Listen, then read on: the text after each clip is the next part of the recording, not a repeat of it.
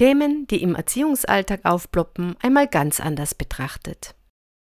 Aus wissenschaftlichen und gesellschaftlichen Blickpunkten, aus Perspektiven des Elternseins und nicht zuletzt aus den Augen der Kinder und Heranwachsenden.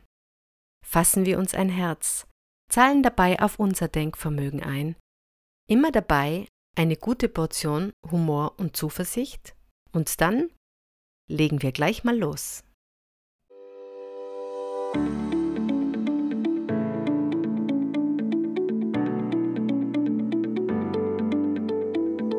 Zum Rendezvous mit Wissenschaft und Lebensalltag.